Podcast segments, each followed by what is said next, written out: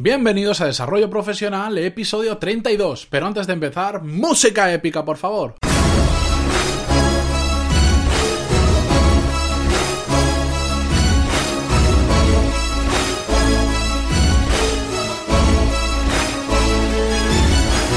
Muy buenos días a todos y bienvenidos a Desarrollo Profesional, el podcast donde hablamos sobre todas las habilidades, técnicas, estrategias y trucos para mejorar en nuestro trabajo, ya sea porque trabajamos para una empresa o porque tenemos nuestro propio negocio. Hoy estamos a 19 de enero de 2017 en el episodio número 32 y antes de comenzar con el tema de hoy, dejadme que os aclare una cosa y es que muchos me habéis preguntado por email por qué cuando os digo que os podéis añadir a mi lista donde comparto semanalmente más cosas de las que aprendo, suelo dar el, la, dirección de pantaloni.es barra lista para poder apuntaros.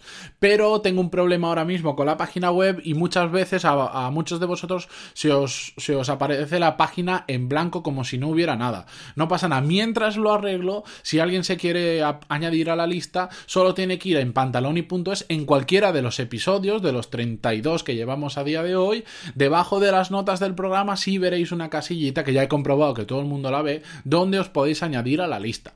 Y bien, dicho todo esto, comenzamos ya con el tema de hoy. Y es que os quiero hacer una pequeñita pregunta. Es que, ¿os habéis hecho, habéis hecho el ejercicio o la reflexión algún día de apuntaros en un papel todo lo que habéis hecho ese día? E incluso habéis hecho ese mismo ejercicio en toda la semana. Una, es una simple lista en la que apuntas todas las tareas que has hecho cada día.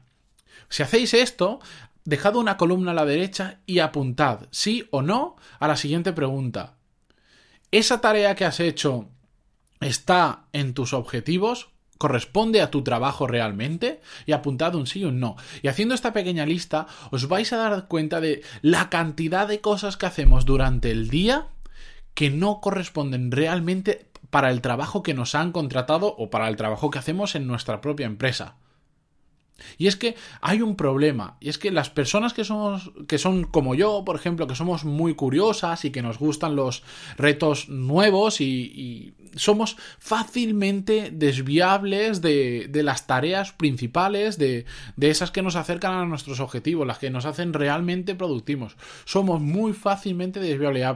solo pasa una mosca por delante y ya queremos crear un proyecto para cazar esa mosca, por decirlo muy exageradamente. Además, otro problema eh, sucede en, empresas que son muy pequeñas, es normal que haya multifunción. Le llaman multitarea, bueno, multifunción. Una misma persona se dedica a ventas, pero además también apoya en una parte de desarrollo de un software, además ayuda en parte de la estrategia general de la empresa, etcétera, etcétera. Son tan pequeñas que, claro, no pueden haber una persona por cada puesto porque igual solo hay cuatro personas trabajando en la empresa y no vas a, y no vas a tener más gente solo por darle un título de director de, por de alguna forma, ¿no? Bueno, esta multifunción que pasa que nos lleva a ser menos productivos. ¿Por qué? Porque al final si no estás focalizado en algo, pues te despistas con muchísimas cosas. Ya hablamos en, episodios anteriores sobre que tenemos que ser terminators de las tareas y no starters, es decir, terminar todo lo que empezamos y la multifunción tiende a llevarnos a empezar muchísimas cosas pero no terminarlas.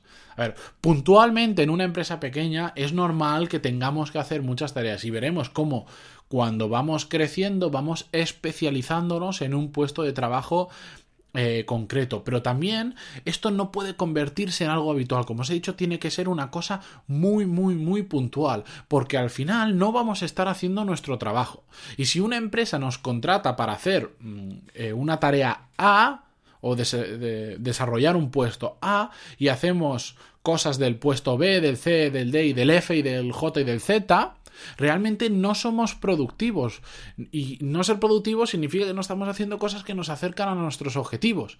¿Y qué consecuencias tienen estos problemas de no estar haciendo realmente nuestro trabajo? Por un lado que perdemos el foco. Ya os lo he dicho, si perdemos el foco, empezamos a hacer cualquier cosa que realmente mm, puede que no tenga ni siquiera ningún tipo de utilidad, pero por supuesto no nos va a acercar a nuestros objetivos. Perdonad que sea insistente con esto, pero es que es muy, muy, muy importante. Y otra consecuencia que hay es que la falta de resultados nos puede resultar un gran problema para nuestra carrera profesional. Al final, si nosotros nos contratan para el puesto A, los resultados que van a medir para ver si estamos haciendo bien o no nuestro trabajo en la empresa son los que nos dé los resultados relacionados con el puesto A. Si nosotros nos hemos desviado y nos hemos eh, puesto a hacer cosas del puesto B, del C, del D, del F y del H y del Z, la realidad es que solo nos van a evaluar por para lo que nos han contratado. Si nos han contratado para vender un producto, cuando nuestro jefe vea y quiera valorar si lo estamos haciendo bien o no, ¿qué creéis que va a hacer? Que va a ir a los compañeros a decir, oye, ¿cuánto te ha ayudado Manolito en hacer esto? ¿Cuánto te ha ayudado en hacer lo otro? No, no. Va a decir, ¿cuánto ha vendido Manolito? ¿Por qué no está vendiendo? Nos van a evaluar por eso, por el cometido al que nos han contratado, en donde si perdemos el foco va a ser muy complicado llegar a los objetivos o las metas que nuestro jefe nos haya puesto para ese puesto de trabajo determinado. Pero como todo problema, afortunadamente, o como casi todos los problemas en la vida, menos la muerte, hay una solución. ¿Y cuáles son las soluciones para esto? Primera y, principal, conocer muy bien cuáles son nuestras funciones en ese puesto de trabajo y cuáles son nuestros objetivos. Si tenemos claro cuál es nuestra función y cuáles son nuestros objetivos, es mucho más fácil que cuando nos empecemos a desviar de lo importante, digamos, ojo, que esto no me ayuda a conseguir mis objetivos, o ojo, esto no es mi función. Yo tengo que centrarme en lo que tengo que hacer. Puntualmente te puedo ayudar, pero no puedo estar siempre ayudando al resto. Tengo que cumplir mi función. Es, hay que ayudar solo puntualmente y hay que focalizarse en nuestros objetivos. Si hacemos eso, ya os aseguro que vamos a cumplir casi todo lo que nos puedan poner por delante, porque es que os digo, es que es un mal endémico que existe en muchísimos puestos de trabajo que terminemos haciendo todos de todo. Y cuando todos hacemos todo, ¿qué pasa? Que nadie hace nada al final de todo. Si es tu jefe el que te está mandando a hacer otras cosas que no están en tu puesto de trabajo, no pasa nada, recuérdaselo de forma amable, dile, mi trabajo es este y yo quiero hacer esto, no es que no quiera ayudar al resto o no, que, no quiera trabajar en equipo, pero tú al final me vas a evaluar conforme a los objetivos que consiga del puesto en el que me has contratado. Entonces yo te ayudo puntualmente, pero por favor ten en cuenta que yo tengo que volver a mi trabajo para conseguir eso que tú me has puesto como objetivo. No me lo ha puesto otra persona, me lo ha puesto tú. Entonces hacemos consciente a nuestros jefes de que está muy bien ayudar, pero, pero no podemos salirnos de nuestro trabajo principal, que es muy, muy importante. Ya os digo, esto lo quería traer al programa porque cada vez hablo con más gente que le preguntas, bueno, ¿y tú qué trabajas? Y te dicen, puf, yo te diría para, yo te diría para qué me han contratado y si quieres después te cuento qué es lo que hago realmente. Y es que esto sucede muchísimo. Seguro que a vosotros os ha pasado en algún trabajo que hayáis tenido o conocéis a gente que le ha pasado. Y es una cosa, vamos, eh, fatídica porque al final lo que denota que es una mala organización interna que hace que todo el mundo tenga que estar haciendo de todo. Y ya os lo he dicho, si todo el mundo hace de todo, nadie hace de nada. Así que hasta aquí el podcast de hoy y solo dejadme recordar que si queréis que comparta con vosotros más contenido del que, del que me entra en estos podcasts, en las notas del programa dentro de pantaloni.es, en cada uno de los programas, bajo de las notas del programa podréis encontrar una casilla donde apuntaros a la lista.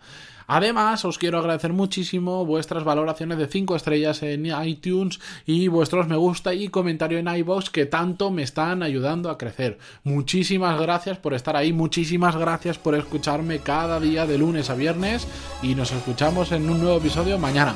Adiós.